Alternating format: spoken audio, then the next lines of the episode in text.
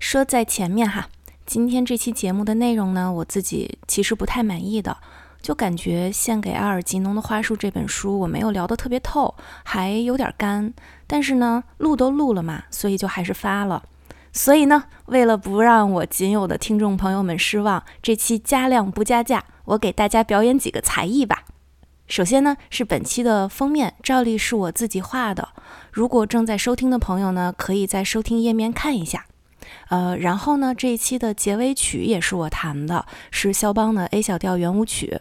我可是研究了好久才弄明白怎么用电钢琴做内录，这也是我人生第一次去完整的录一首曲子，然后就献给这期节目了。弹的不好，嗯，大家海涵哈。但是弹的这么不好，我也敢发，是不是也很励志呢？嗯，废话不多说吧，那下面我们就进正片喽。Someone wrote this on me for and I could tell you memories from the first time three six two five one to put my mind in ears. Hello, 你好呀。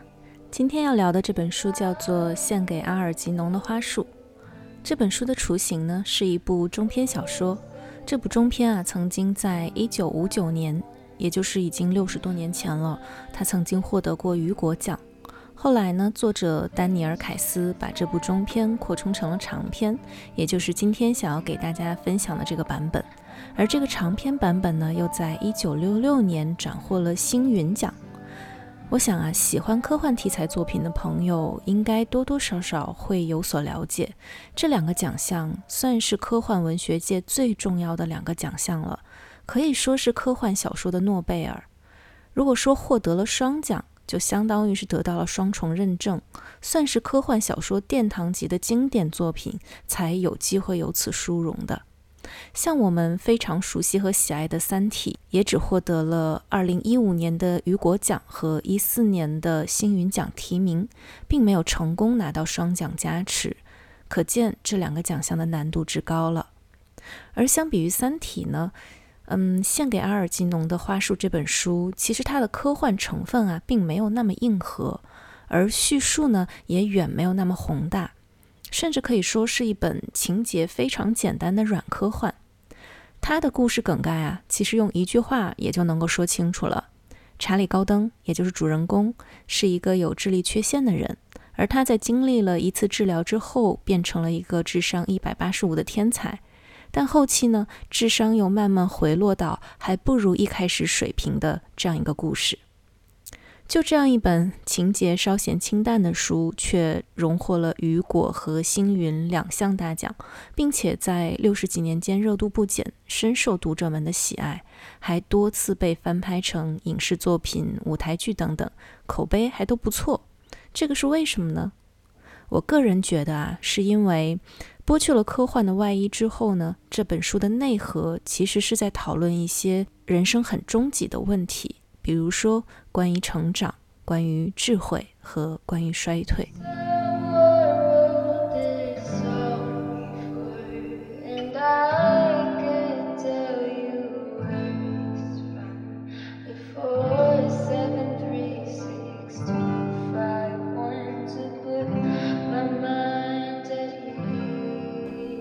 我在初读这本书的时候呢，其实是很不适应的，因为通篇都是错别字。比如说“聪明”的“聪”呢，它会写成“匆匆忙忙”的“匆”；然后“报告”的“报”呢，会写成“拥抱”的“抱”，而且没有什么标点符号，经常就是四五行文字加一个句号就没了，需要自己去脑补应该怎么断句。但这并不是翻译翻错了，或者说编辑不负责任。这其实是作者有意为之的。作者为什么这么处理呢？这是因为这本书的形式啊，其实很特别。它是由十七篇进步报告组成的，有一点点像日记体。所有的报告内容呢，都是主角查理·高登用第一人称来自述自己接受智力治疗前后的经历。因为查理啊，在一开始的时候智商只有不到六十，读写能力也非常有限，所以才会出现那些书写错误。而随着治疗效果不断显现呢，你会看到错别字越来越少，标点的使用也越来越正确，甚至报告的篇幅也逐渐变长了，描述的内容也变得更加丰富了。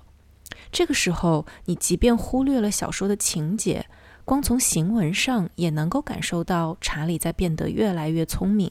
而看到小说的最后啊，你会发现错别字又逐渐回来了。这个时候你就知道，哦，查理的智商已经在逐步衰退了。就好像查理好不容易获得的那些聪明，都跟着那些拼写、语法、那些逗号、引号一起，无法阻挡的，一点点的丧失掉了。这个时候呢，会由衷的感觉到无力和不舍。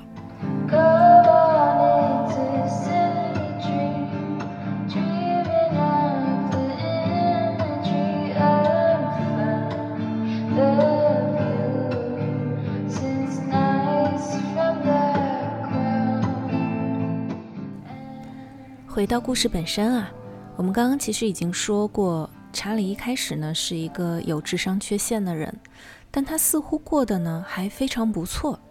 他在他叔叔家开的面包店打工，然后去做一些像送货啊、打扫啊这些比较基础的工作，而店里的其他人呢都是他的好朋友，大家一起经常嬉笑玩闹，还蛮愉快的。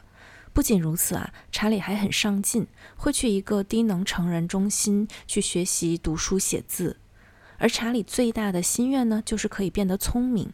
他觉得聪明的人一定能够知道很多很多美妙的事情，自己也希望能够知道这些事情，而且自己变聪明之后，一定会有更多的人会喜欢他，交到更多的好朋友。后来呢，查理还真就有机会得到了一个这样子的治疗。这项治疗呢，据说会通过手术和药物的方式来专门提高智商。说是治疗啊，但其实这更像是一个实验。研究人员呢，之前只在小白鼠身上进行过，效果还不错。其中一个叫做阿尔吉农。对，也就是我们这本书的名称中间的那个阿尔吉农，就是实验效果最好的一个小白鼠，它能够走非常复杂的迷宫。而查理呢，则是第一个接受这项实验的人类。在接受手术之前啊，查理呢在实验室里做了各项的测验，表现都很糟糕。就比如说，连走迷宫这样的事情，查理都比不过阿尔吉农。你能想象自己走迷宫比不过一只老鼠吗？也不知道这算是阿尔吉农的实验效果太好，变得太聪明了，还是查理的初始水平确实比较低。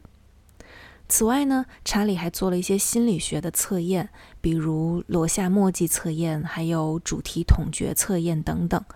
这两项测验啊，其实本来是人格测验，比如说罗夏墨迹。它是用一些卡片，然后卡片上面呢是墨水泼溅上去之后形成的不规则的图案，然后参与实验的人要通过这些图案去做一些联想，比如说去描述这个图案会像什么，想到了什么等等。那么在描述的过程中呢，这个参与实验的被试就会不自觉地把自己的经历、情感，甚至深层的个性都会表露出来。而查理呢，在做这些测验的时候，他什么也没有联想出来，他完全没有办法通过这些墨迹图案想象出任何事物，就感觉当智商比较低的时候，人的想象力似乎也是被束缚住了，整个头脑是空洞的，没有太多素材能够被使用和加工，即便有，也没有足够的能力去感受到两件不同事情之间的联系。但即便是头脑里面空空如也啊，查理的感受能力还是正常的，甚至呢，他还有一点点敏感。当他做不出这些测验的时候，他会感到羞愧，觉得自己好笨啊。同时呢，他又会觉得害怕，怕自己通不过考试。如果通不过了，会不会就没有资格继续参加这项实验了？他渴望能够通过实验变得聪明，像其他人一样。为什么查理有这么强烈的变聪明的渴望呢？后面随着查理高登的讲述，我们也会一点点的了解到更多的原因。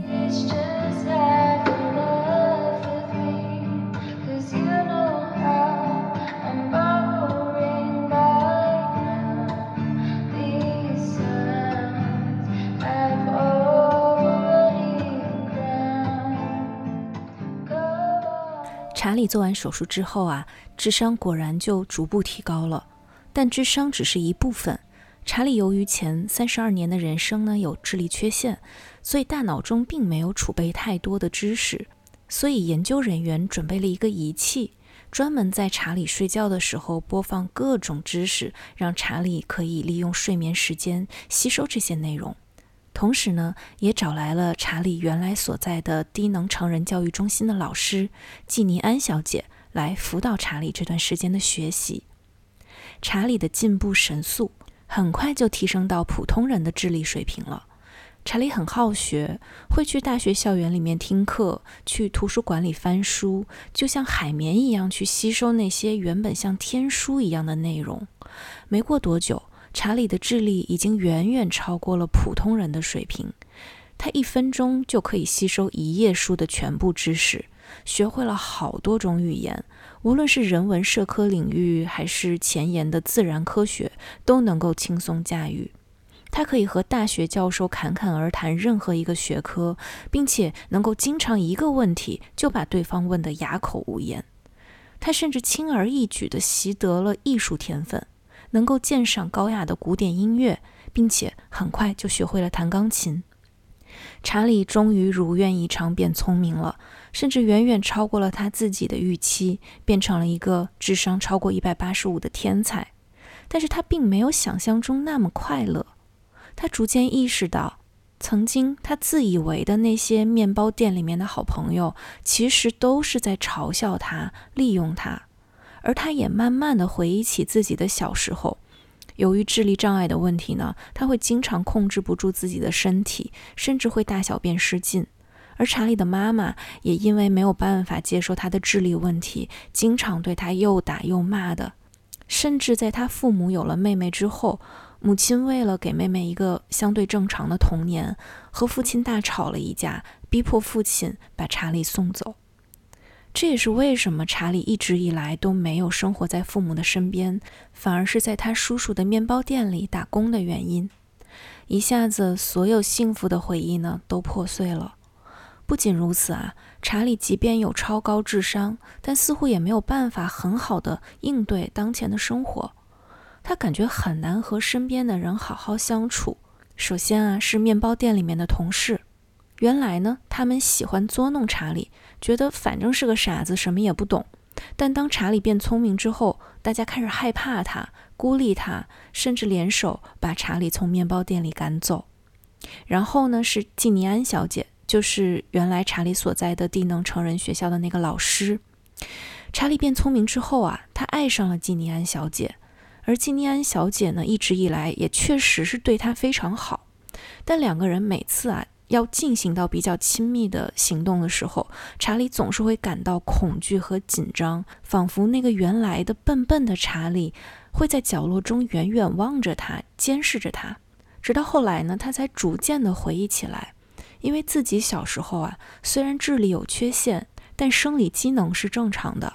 有时候他会不自觉地勃起，而这个时候，查理的妈妈就会非常严厉地训斥他，让他离女生远一点。也正是因为这个经历，查理没有办法和自己心爱的基尼安小姐更进一步。而与此同时呢，基尼安小姐也觉得和查理交往起来，感觉越来越累，越来越焦虑。因为查理懂得的太多了，经常会兴高采烈地讨论一些季尼安完全听不懂的事情，而当季尼安费力地表达一点自己的想法之后，查理又会显得很不耐烦，仿佛季尼安的观点太过于幼稚和愚蠢。久而久之的，两人的关系也就冷下来了。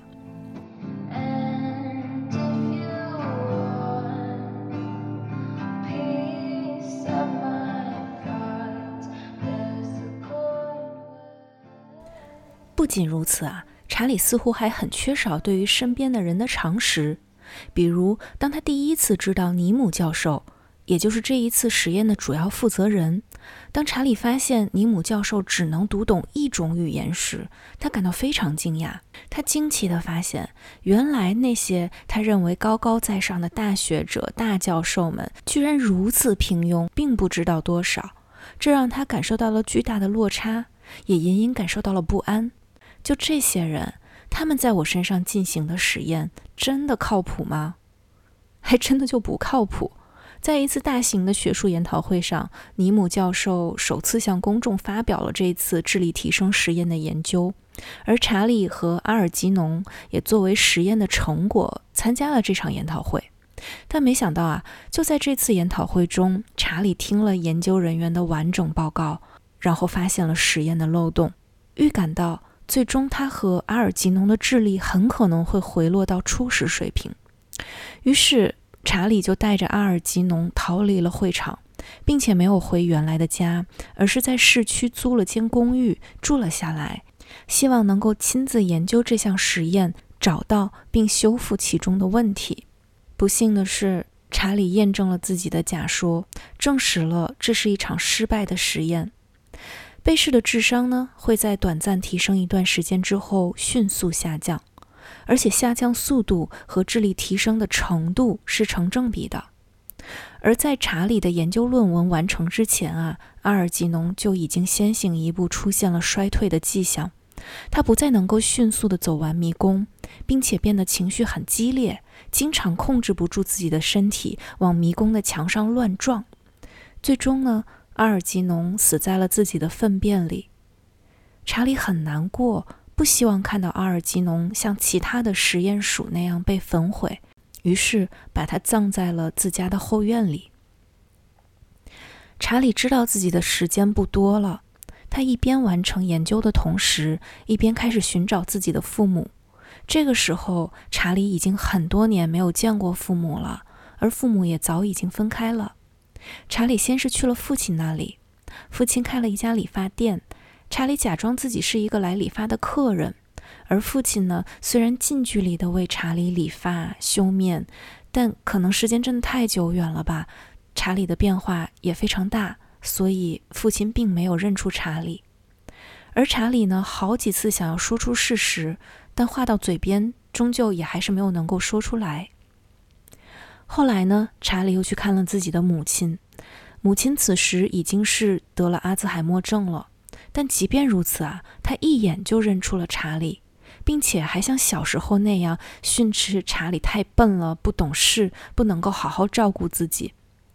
查理拿出自己刚刚完成的学术论文给母亲看，告诉他说：“妈妈，我终于变聪明了。”母亲一下子变得非常激动，然后马上就说：“我要去告诉所有的邻居、老师，要告诉他们我的儿子是正常的。”作者这里的安排啊，其实很让人唏嘘。其实，在查理小时候，每次母亲训斥查理的时候呢，查理的父亲都会站出来护着他，感觉父亲是在他儿时唯一给过他理解和关爱的人了。但当查理变聪明后，父亲却认不出来他，反而是一心要把查理赶走的母亲一眼就认出了他。会不会是因为母亲从小对他抱以了太多的期望，所以当期望落空之后，才很难以接受他有智力缺陷的事实，因此变得格外的暴虐冷酷呢？而父亲对于查理缺陷的接纳，会不会也是因为他本身对于查理没有倾注那么多的爱和那么多的关注，所以才可以不那么在乎，因此也在分开生活之后，轻易的就忘掉了查理呢？再后来呢，查理的智商如预期般急速下降，先是不再看得懂前沿报告，丧失了外语能力，不再懂得欣赏高雅音乐。后来呢，拼写再次出现了错误，最后连走迷宫和拼图游戏也都不会了。他逐渐变成了原来那个查理。而查理后来啊，他又再次回到了面包店，希望能够再自食其力一段时间。幸运的是，面包店里面的人了解到了查理的经历之后呢，再次接纳了他。但最后啊，查理还是没有办法持续这样的生活，只好去了沃伦之家，也就是一个专门接收智力缺陷人群的公立机构。在书的最后一篇进步报告中呢，查理对所有的人都说了再见，并且对基尼安小姐说：“如果你有机会。”请放一些花在后院的阿尔吉农的坟上。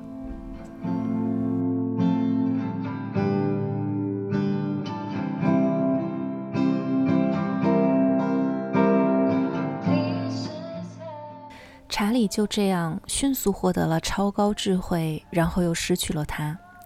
他经历的似乎是我们普通人人生的一个加速版本，并且是一个残缺的加速版本。为什么这么说呢？其实我们每个人都经历过什么都不懂的儿童阶段，那个时候的智力水平啊，其实和查理一开始的时候是差不多的。但和查理不同的是，我们有机会从小慢慢长大，逐步长成今天的样子，并且在每一个年龄阶段，身边都是和我们差不多智力水平的同学、朋友，能够一起玩耍、学习。在这个过程中呢，我们可以逐渐获得智力的成长和心智的成熟。但查理的智力提升是一个断层式的。一下子从智商六十蹦到了一百八十五，这个过程中，智商虽然是提升了，但是他缺少相应的成长环境和能够和他一起成长的伙伴，因此他的人际交往能力、情感处理能力等等都是空缺的。查理在智力巅峰的时候，伯特，呃，也就是一个实验室的普通的研究员，他就曾经对查理说过。你现在啊，拥有绝佳的心智，几乎深不可测的智慧。你目前吸收的知识已经比绝大多数人在漫长生命中所能够积累到的更多了。但你的发展很不平衡。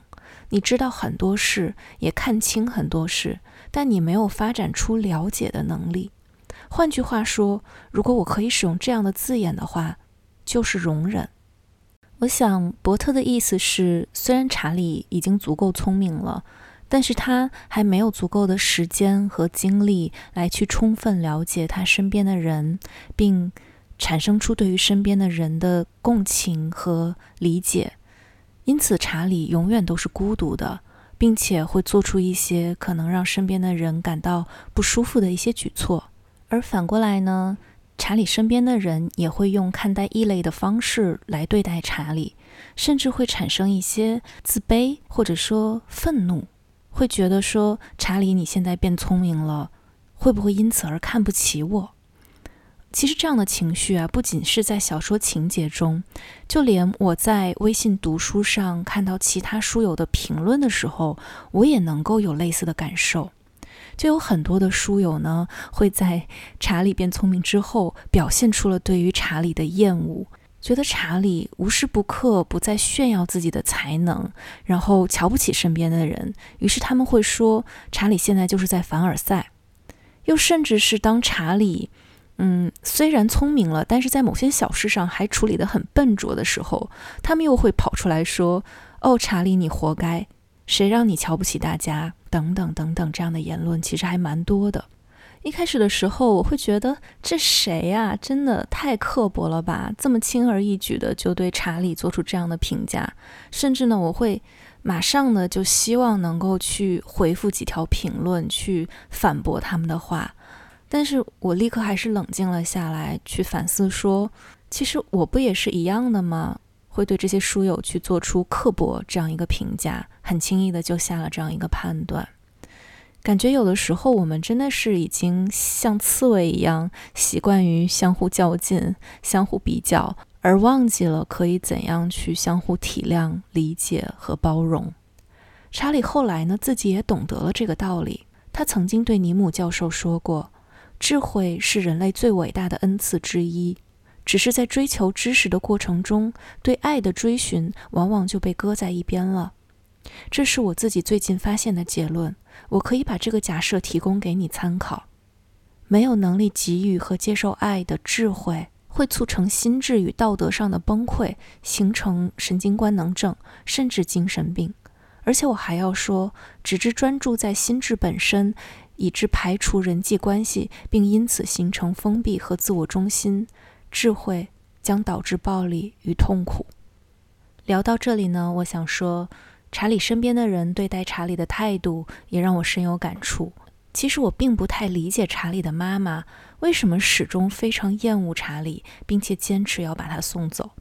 当然了，自己的孩子有智力缺陷这件事儿确实是很艰难、很惨痛的遭遇，但真的没有办法接受吗？我有一个不那么恰当的思考啊。那就是我们养的宠物，那些猫猫狗狗，智商也都不高啊，但我们一样可以爱他们、宠他们。没见到哪个主人在哈士奇拆家之后会把哈士奇送走吧？查理可比这些宠物强多了，他至少还能够在面包店打工，自食其力呢。